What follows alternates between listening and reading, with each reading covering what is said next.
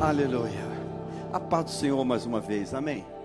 Já estamos com Nova York conosco, Portugal e vários estados do Brasil. Glória a Deus. Eu não lembro de, de Nova York conosco. Mande aí um zap para que a gente possa te conhecer. Abra a tua Bíblia, Evangelho de João, capítulo de número 4.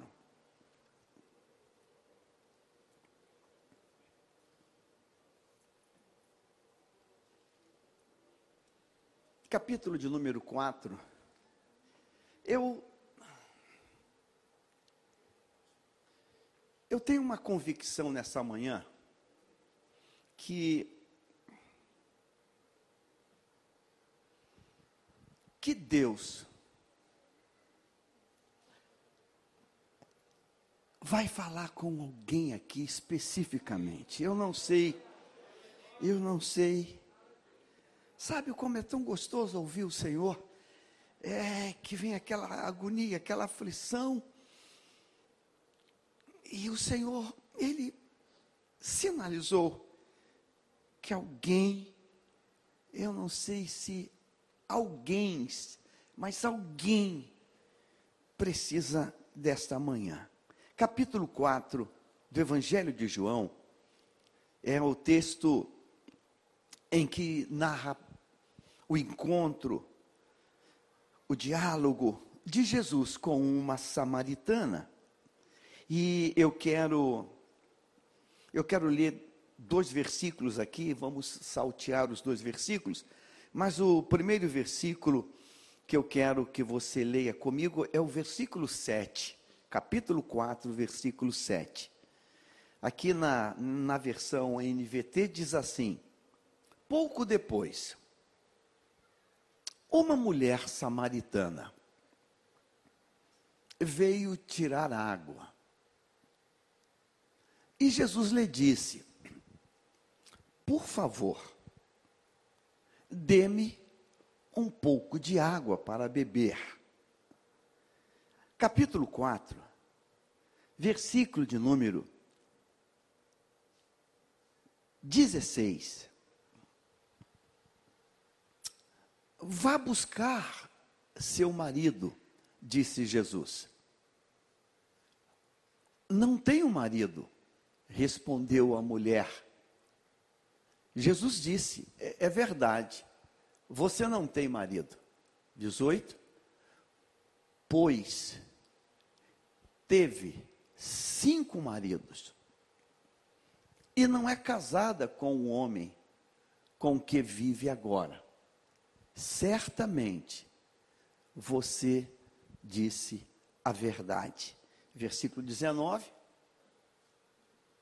O Senhor deve ser profeta, disse a mulher. Pai querido,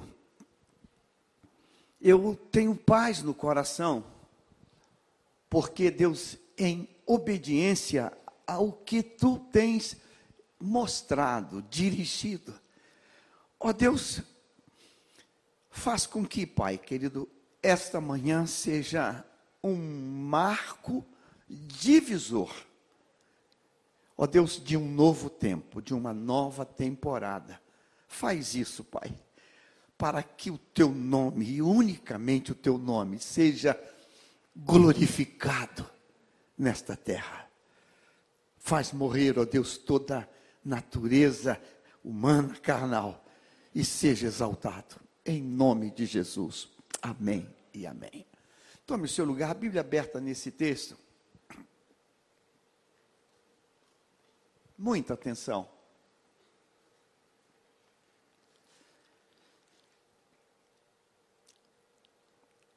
Esse texto ele tem uma um detalhe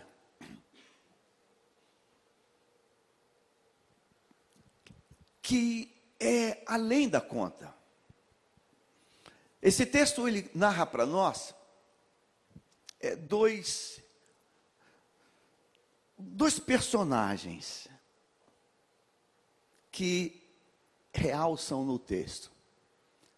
O primeiro personagem desse texto é Jesus. E quem é Jesus? Quem é Jesus?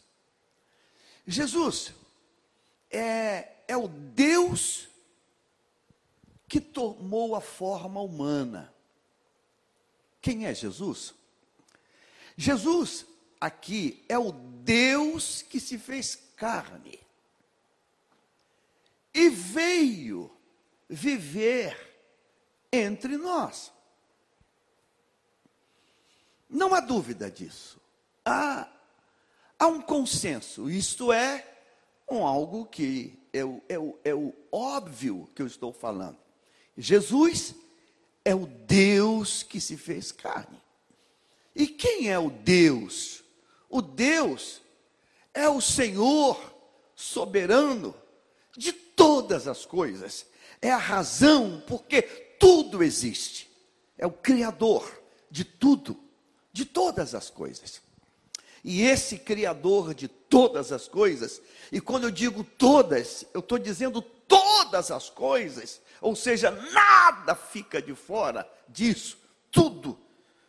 Deus, Ele é, Ele é razão, Ele é aquilo que, que mantém aquilo tudo. Tudo aquilo, e tudo que a gente vê, só, só vemos, só existe por causa é dEle sem ele, nada do que foi feito se fez.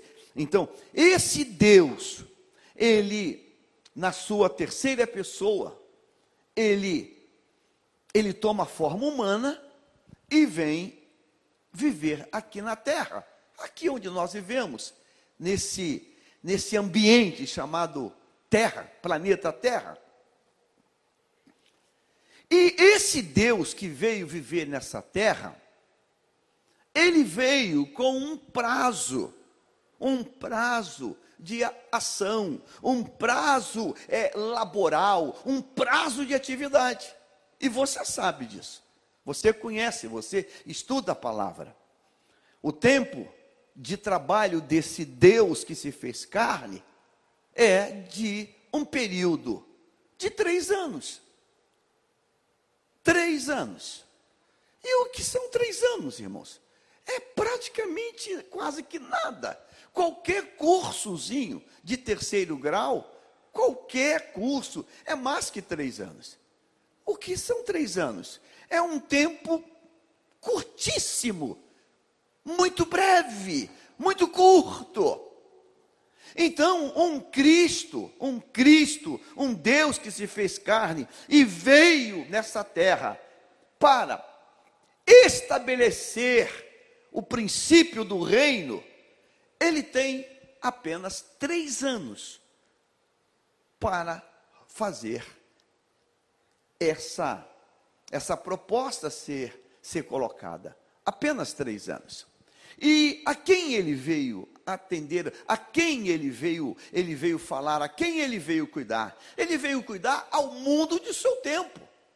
Então, se ele vem três anos para resolver uma situação de uma pequena comunidade, diríamos assim: ah, dá, dá para fazer. Ele veio tratar de, de Belém, o, o povoado de Belém, ele veio tratar de Jerusalém.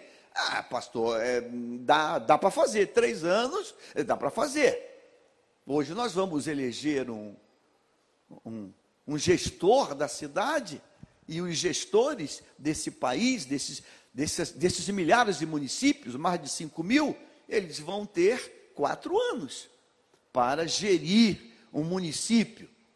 Uns pequenos, uns maiores, mas é quatro anos. Não importa se é o gestor do Rio ou se é o gestor de um, de um município de um punhado aí de, de uma quantidade infinitamente menor. É quatro anos. Então, você tem que dá o teu jeito. Jesus veio para não apenas gerir um município, uma cidade, presta atenção. Ele veio gerir o tempo dele, aquele tempo. Então, quando ele começa o ministério dele, a partir lá do batismo em águas, a partir da, de ser levado para o deserto, a partir da tentação, quando estartou o cronômetro divino, e começou a, a, a correr o relógio, a cruz, o final já estava ali marcado. Já está marcado ali. Daqui a três anos, finalizou o trabalho. Então o relógio está correndo, está correndo, está correndo.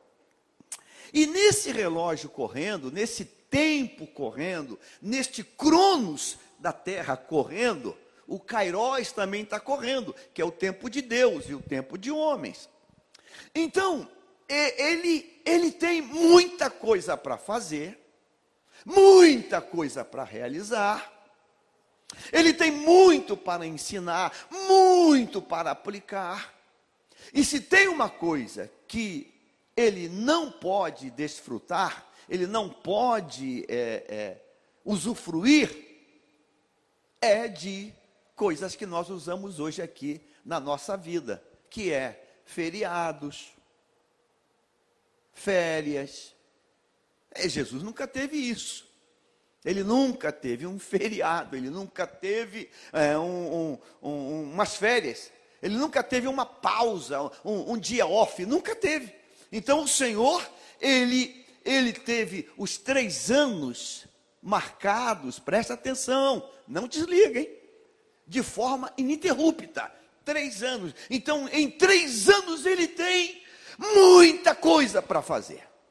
O detalhe é que ele não tem um microfone sem fio, como eu tenho, ele não tem caixas de som, ele não tem é, um transporte, ele não tem um motorista particular, ele não tem um, um, uma locomoção. Então, tudo que ele tem que fazer, ele tem que fazer andando andando, indo, indo, indo, indo, indo, indo, indo, e tudo que ele tem que fazer, ele tem que fazer falando, ele não tem é, nenhum recurso que facilite a vida dele. Então ele tem que falar para multidões, ele fala para multidões, multiplicações de, de alimento, de pães, é para multidões. Então imagine você lidar com multidões. O grande sermão do monte ele está falando para milhares de pessoas, multiplicação de pães e peixes para milhares de pessoas. Ele está sempre rodeado por multidões, multidões que estão ali atrás dele, tá, tá, tá, tá. É, a única, a única sinalização na Bíblia que mostra que Jesus, ele tirou um, um tempinho, um timezinho, para tirar, eu vou botar esse nome, uma soneca você lembra? Foi naquele dia no barco. Uma soneca. Eu nem diria soneca, foi uma pestana. Ele tirou uma pestana. Ele tirou uma pestana. E o coitadinho nem a pestana pôde tirar direito. Porque daqui a pouco acordaram ele e já acordaram ele dando bronca, né? Dando bronca. Ele já foi acordado. O que está acontecendo contigo? Está com um problema? Vamos morar por você agora, Jesus. A gente está morrendo aqui, tu está dormindo, uma pestana, uma pestana muito rápida. É a única parte da Bíblia que diz isso, que ele teve esse, esse pequeníssimo momento. Eu estou falando tudo isso por quê? Onde que Deus quer nos levar? O texto começa dizendo no capítulo 4, da seguinte maneira: Versículo de número 4, 4 e 4. Coloca na corrigida, por favor. Ou, ou na atualizada, pode ser 4 e 4. Tem, bota outra versão, porque a versão. Ah, essa aqui, tá bom. Nova Almeida atualizada. O texto diz assim: E era-lhe necessário passar pela região de Samaria. O versículo anterior vai dizer que ele, ele está na Judéia e quer ir para Galiléia. Naquele tempo, naquele tempo haviam três alternativas, três opções. Naquele tempo, para sair da onde ele estava, para ir, haviam três caminhos, três alternativas. É como hoje, se nós falássemos aqui que a gente quer ir, digamos, para, para não sei, pensa em um bairro aí, é, Jacarepaguá. Quem é carioca e vive aqui no Rio de Janeiro, você que está em Nova York, Portugal, talvez não saiba, estamos no bairro de Bom Sucesso. Então, para ir para Jacarepaguá, nós temos como alternativa seguir direto a Suburbana e Cascadura e Cândido Benício e, chega em Jacarepaguá. Nós também temos como alternativa daqui ir pela Serra Grajaú Jacarepaguá. Né? Subir a serra e já cair lá em Jacarepaguá, na freguesia. E nós temos como uma outra opção pegar aqui a linha amarela e é uma linha reta e a gente chega em Jacarepaguá. Então nós temos, para facilitar, nós temos três opções que a gente pode colocar aqui no nosso, no nosso Waze e, e Jacarepaguá. Às vezes até vão nos mandar pela Grajaú, se tiver uma interrupção na linha amarela. Ou vão mandar pela suburbana, se tiver uma interrupção nas duas. Não sei. Jesus tinha três opções. Aí o que eu quero falar contigo é que a distância da onde ele está para onde ele quer ir é algo em torno de mais de 100 quilômetros. Uma alternativa cento e pouco, 120, há uma outra alternativa via mar, vai dar 150 quilômetros, mais ou menos, é, é tudo números aproximados. É, então ele tem três opções. Isso demanda tempo, porque ele não tem, ele não tem carro, não tem Uber, não tem táxi, ele vai andando. Isso tudo é andando. A opção 1, um, a opção 2 e a opção 3 é andando. Agora, não é andando normalmente. Ele não é um maratonista. É andando seguido de gente. É andando com gente tocando, perguntando, falando e querendo. Então, é andando, atendendo. É andando, atendendo. O capítulo 4 diz que então, quando ele, ele faz, diz o texto, é necessário passar, é necessário passar por Samaria. A necessidade de passar por Samaria não é a opção de ser o menor trajeto, não é a opção de ser o caminho mais fácil. A necessidade de passar por Samaria é por causa da samaritana. Ela é a necessidade. Ela é a necessidade. E pensando nisso, há um movimento que surgiu, eclodiu lá nos Estados Unidos, a tradução do inglês para o português diz: é, vidas negras importam, né? É, Black Lives Matter, vidas negras importam. Eu quero pegar um gancho dessa, desse movimento que surgiu, sem entrar no mérito dele, sem entrar no mérito dele, porque Deus mandou dizer um algo nesta manhã. Deus mandou dizer um algo nesta manhã. Ele tem três anos só de ministério para resolver o tudo do seu tempo. E ele, e esse Deus, na, na forma humana, esse Deus na forma humana, ele traça um, um, um destino e diz que ele, ele tem a necessidade de passar por Samaria. E diz o texto que ele chega num poço que é o poço de Jacó, e diz o texto que ele está cansado do caminho. Ele está cansado do caminho, cansado da viagem. Ele não tem um tênis confortável, ele não tem um tênis bacana, ele não tem uma meia soquete bacana, ele está praticamente descalço, ele tem lá uma, uma percata, uma sandália, um troço lá amarrado nos pés dele. Ele está cansado do caminho, da viagem. E ele sentou-se junto ao poço. Então tem duas referências da Bíblia sobre Jesus. Uma, ele tirando uma pestana, outra, ele sentando cansado. E o, o narrador vai dizer: ele está cansado.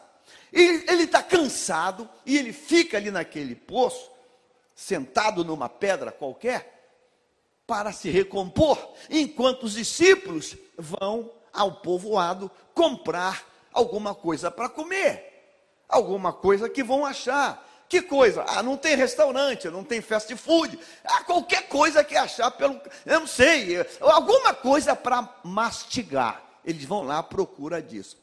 E nisso que eles estão fazendo isso ali, era quase meio-dia. E todo mundo aqui sabe que há um relógio biológico que Deus deu à humanidade, que meio-dia é hora de quê? De almoço, né?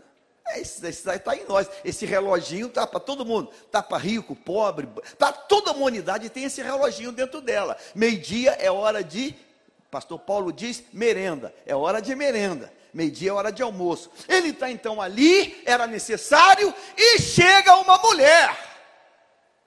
E chega uma, uma mulher samaritana, que não tem nome na Bíblia, diz só a origem dela. Ela é uma samaritana. E ele, o Deus que se fez carne, cansado, sozinho, porque os discípulos que estavam com ele foram comprar comida. Ele toma aquele tempo para para iniciar iniciar um processo, um milagre na vida daquela mulher. Então eu comecei dizendo que aquele movimento que surgiu na América, vidas negras importam, eu quero, eh, não entrando no mérito, tirar esse princípio, porque Deus manda que eu diga uma palavra profética nessa manhã. E a palavra profética que Deus mandou dizer é: a tua história importa. A tua história importa. Tente imaginar por uma outra ótica isso. Quem está ali naquele poço? O Deus Todo-Poderoso. Ele tem três anos para fazer tudo. E ele abriu na agenda de três anos um tempo, sem relógio, sem interrupção. Ele abriu um tempo para que o Deus Todo-Poderoso, em Jesus, estivesse diante de uma samaritana que tem uma história. Tua história importa. Eu vou repetir. A tua história importa. Eu tenho que repetir. A tua história importa. A tua história importa. Ele, ele, ele, ele inaugura aquele diálogo com um quebra-gelo. Ele inaugura aquele diálogo, aproveitando aquele poço que ele está, aquele balde, aquele cântaro que está na mão dela, aquela corda. Ele inaugura aquele diálogo com esse gancho. Me dá um pouco d'água. E ela olha para ele, um judeu, cara de judeu, roupa de judeu, estilo de judeu, é sotaque de judeu. Ela, é, mas o que está acontecendo aqui? Como você pode um homem falar com uma mulher, um judeu com uma samaritana, e ela, e ela, ela, ela levanta todas as, as barreiras, o que é está acontecendo aqui? E ele, ele não se importa, ele não trata de, de origem, porque quem está ali é Deus, e ele quer, ele quer que um algo aconteça. Aí a conversa vai transcorrendo, transcorrendo, transcorrendo, Aí ele chega no, no cerne da situação dela. Vai chamar teu marido. E ela diante dele, olhando para aquele judeu que ela nunca viu, ela diz: "Eu eu não tenho marido". Aí ele vai dizer: "Você você falou a verdade. Você já teve cinco. E o atual, o sexto, ele não é teu. Vamos fazer uma continha, vamos brincar de matemática.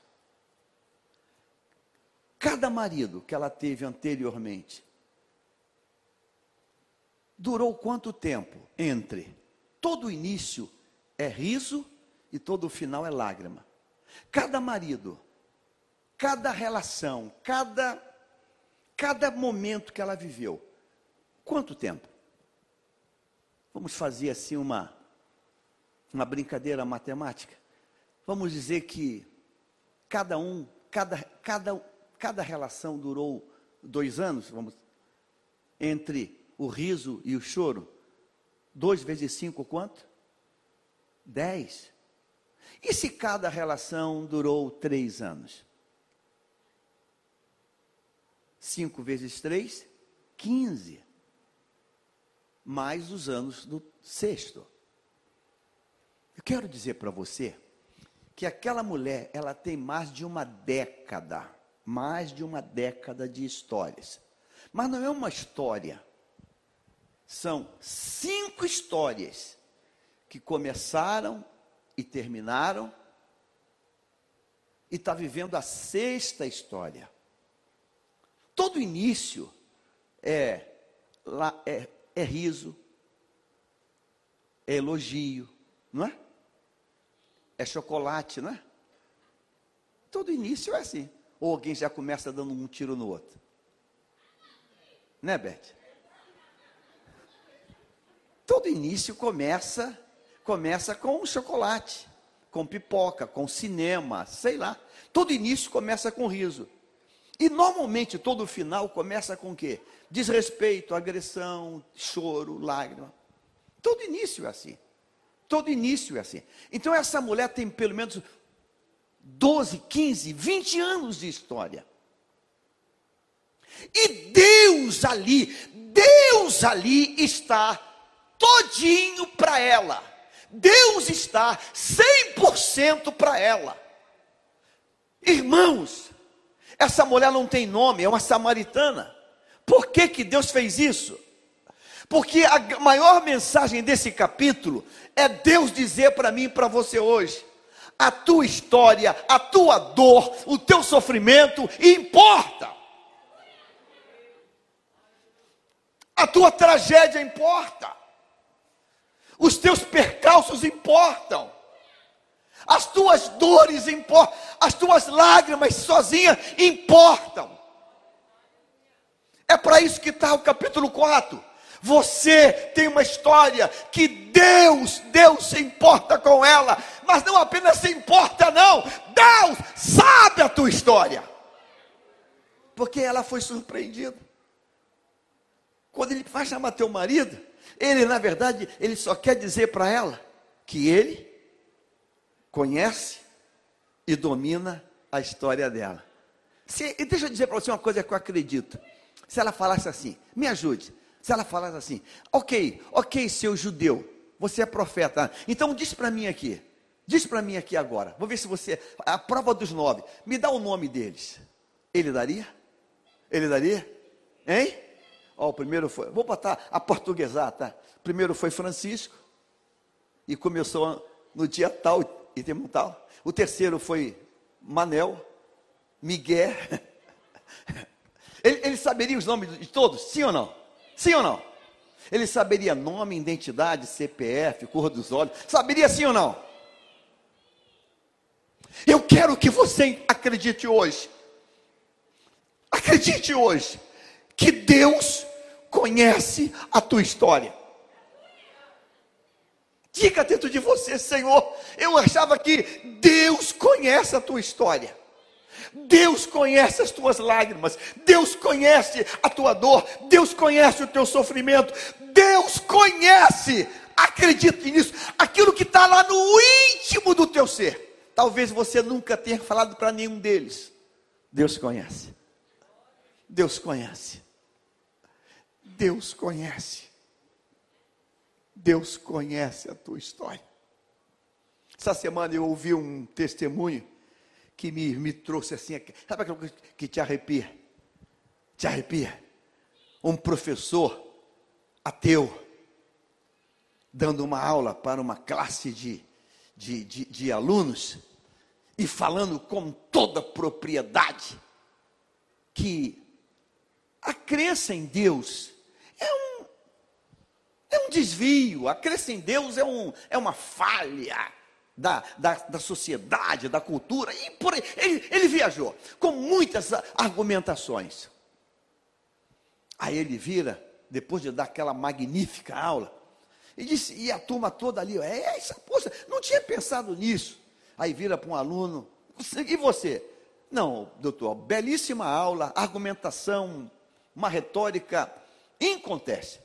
Mas eu só me desculpe, mas eu continuo crendo em Deus. Mas você é tão ignorante assim? Você é tão ignorante assim? Professor, eu quero respeitar, eu, eu, eu, eu, respeito o seu, a, sua, a sua construção aí, que Deus não existe. Mas deixa eu continuar acreditando em Deus. Porque eu tive experiência com ele. E você pensa que teve. Aí o professor deu uma, uma, uma, fez uma colocação que a turma toda, ei, por essa ele não esperava. Tipo assim, o professor venceu com uma argumentação. Ele falou que ele fechou o olho assim, o que, que eu digo aqui? Estou sendo humilhado. E na hora veio um insight de Deus para ele. Ele falou, professor, imagine só, professor. Quando a gente tem uma experiência, ela é pessoal. E a experiência é uma ação de Deus. Ah, sim, vai, e aí? Professor, imagine o senhor, se um pai, o pai tem um filho jovem de 20 anos, que ele, esse filho jovem, esteja completamente escravizado pelas drogas, esteja morrendo diante dos olhos. E o pai se veja impotente, e por causa disso, ele não tem a solução para aquilo. E o garoto ia falando assim: para, para, para, pode parar. Eu não tenho mais tempo para hoje, estou saindo. A gente volta a falar na próxima aula. E o professor abandonou a classe, terminou aquela aula. Ninguém entendeu nada. E o pessoal, rapaz, fica com esse lero-lero, essas fantasias aí. Na próxima aula, o professor chama aquele aluno e diz para ele assim: Quem contou para você a minha vida?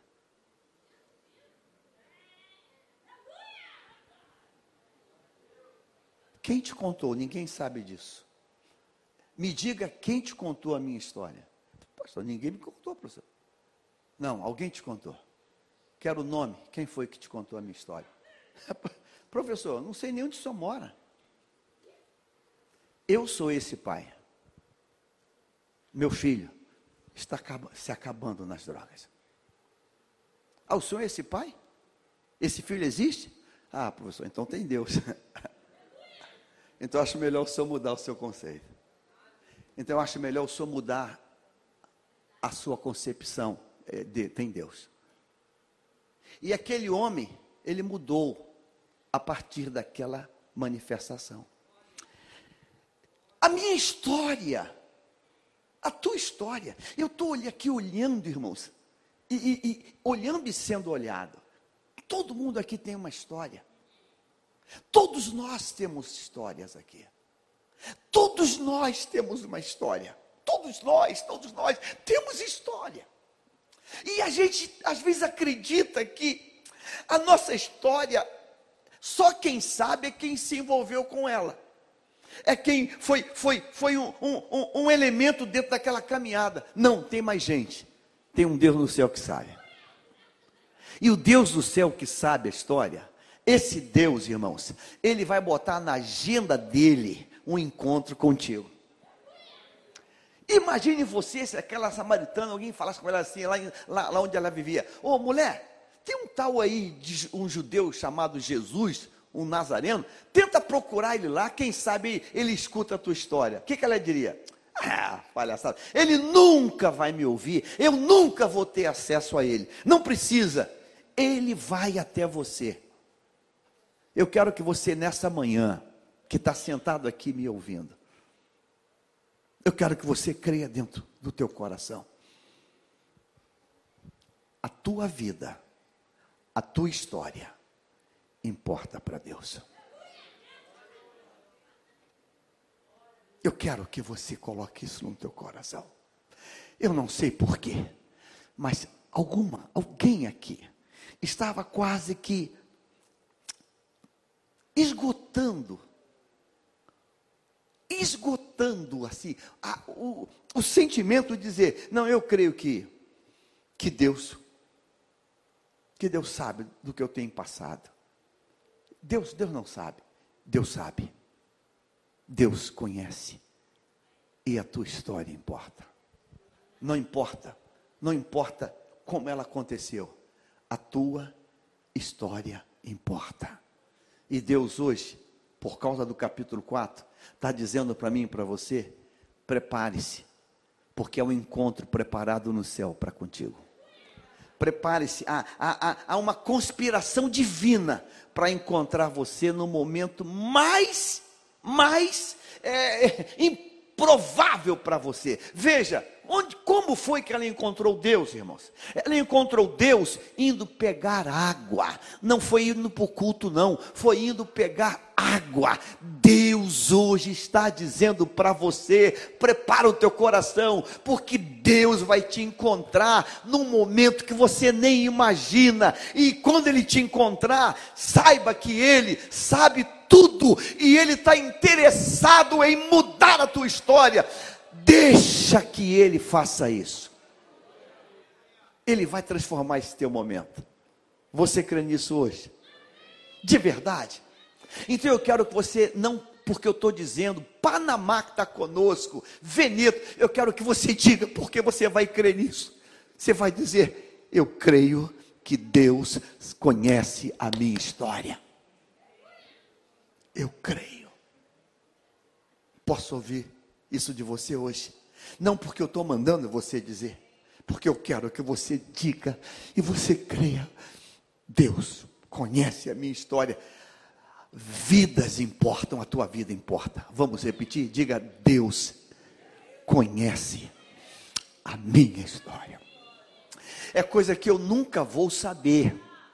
É coisa que a tua esposa nunca vai saber, que teu pastor, que te... nunca vão saber, mas Deus conhece a tua história. Repita isso, declara isso mais e mais e mais. Deus conhece a minha história. Deus conhece. Quando ela acordou naquele dia e deixou passar o tempo para ir meio-dia, para não encontrar com ninguém, e pegou o cântarozinho dela e foi andando até aquele poço. Ela não imagina, ela não imagina que os céus pararam naquele dia para dizer: hoje é o dia dela. Hoje é o teu dia, e eu declaro profeticamente: hoje é o teu dia. Hoje é o teu dia. Fique em pé no nome do Senhor Jesus. Aleluia. Aleluia. Diga comigo assim: vidas humanas importam. Diga, a minha vida, a minha vida importa para Deus. A minha vida importa para Deus. Deus conhece. Deus conhece. Deus conhece todos os traumas, todas as tristezas, todas as dores, todas as angústias. Deus conhece todos os sofrimentos, todas as humilhações. Deus conhece a tua história. Deus conhece. Deus conhece. Deus conhece, coisa que ninguém sabe, coisa que você nunca falou para ninguém, para ninguém, ninguém, ninguém, ninguém, ninguém. Deus conhece. Deus conhece. Ah, eu quero desafiar você hoje a, a quebrar essa barreira, quebrar esse bloqueio. Eu quero que você hoje consiga quebrar essa barreira. Eu quero. Uma das cenas que eu mais gostava de ver em casa, está aqui minha mãe. Minha mãe criava galinha caipira. O que eu mais gostava de ver, irmãos, não sei se você já viu isso. Se não viu, compra uma galinha caipira e um galo que tu vai ver. A galinha chocando os ovos. E daqui a pouco, irmãos, ela sentava em cima, os ovos, os ovos iam ficando aquecidos. E daqui a pouco, o pintinho lá dentro, irmãos, começava a quebrar aquela casca. Tuc, tuc. A gente ficava olhando, ficava horas, tá? Daqui a pouco, pum, saía a pontinha do biquinho dele. Puc, puc, puc. Daqui a pouco, ele rompia um buraco. O bichinho saía todo assim e saía e deixava aquela casca de ovo lá atrás. E eu ficava pensando, meu Deus, Olha, coisa de criança. Como é que ele respira lá dentro? Como é que, se, como é que ele respira, meu Deus? Será que tem algum ar-condicionado? Como é que ele respira dentro desse negócio? Ficava pensando, meu Deus, como é que esse bichinho, essa ave respira? Como é que ele tem força para quebrar essa casca? Porque você batia no ovo, fazia assim, toque, toque, toque, com a unha. Falei, como é que esse cara consegue quebrar isso, meu Deus? E ele quebrava.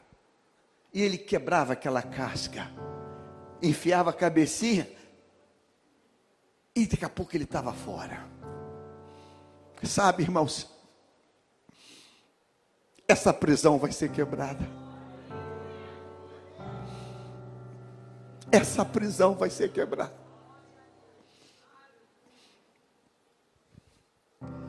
Vidas importam.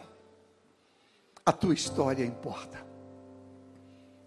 Jesus não pergunta quantos anos ela tem, não pergunta pelo saldo bancário, não pergunta se das de todas aquelas eh, reuniões que ela teve e, e, e, convivências que teve, quantos filhos ela teve, se ela é estéreo, se não é, não, não, não. O assunto é ela. O assunto é ela. Você que está hoje aqui nessa manhã, 15 de novembro, a tua história, a tua história importa. Eu vou repetir, a tua história importa. Às vezes, até num casamento, a nossa história, a história de alguém não importa, né? Lembra de Ana? Ana queria ser mãe. Eucana, o marido, que dividia a cama com ela, dizia: Para com essa besteira. Eu sou melhor que dez filhos. Para, você me tem. Esquece isso. Eucana não não sentia a mesma coisa que Ana sentia em ser mãe. Mas não fica com raiva de Eucana, não.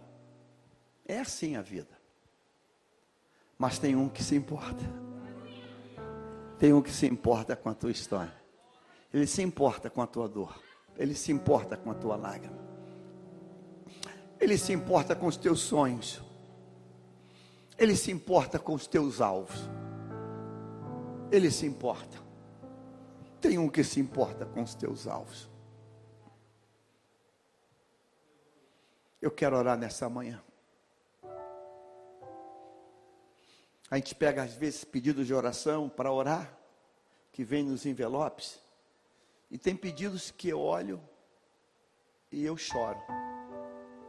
Essa semana, ajudando o pastor Maurício com os envelopes para oração, eu, eu parei para ler todos os pedidos, um após o outro. Um dos pedidos dizia: Eu peço a oração da igreja pela minha vida sentimental.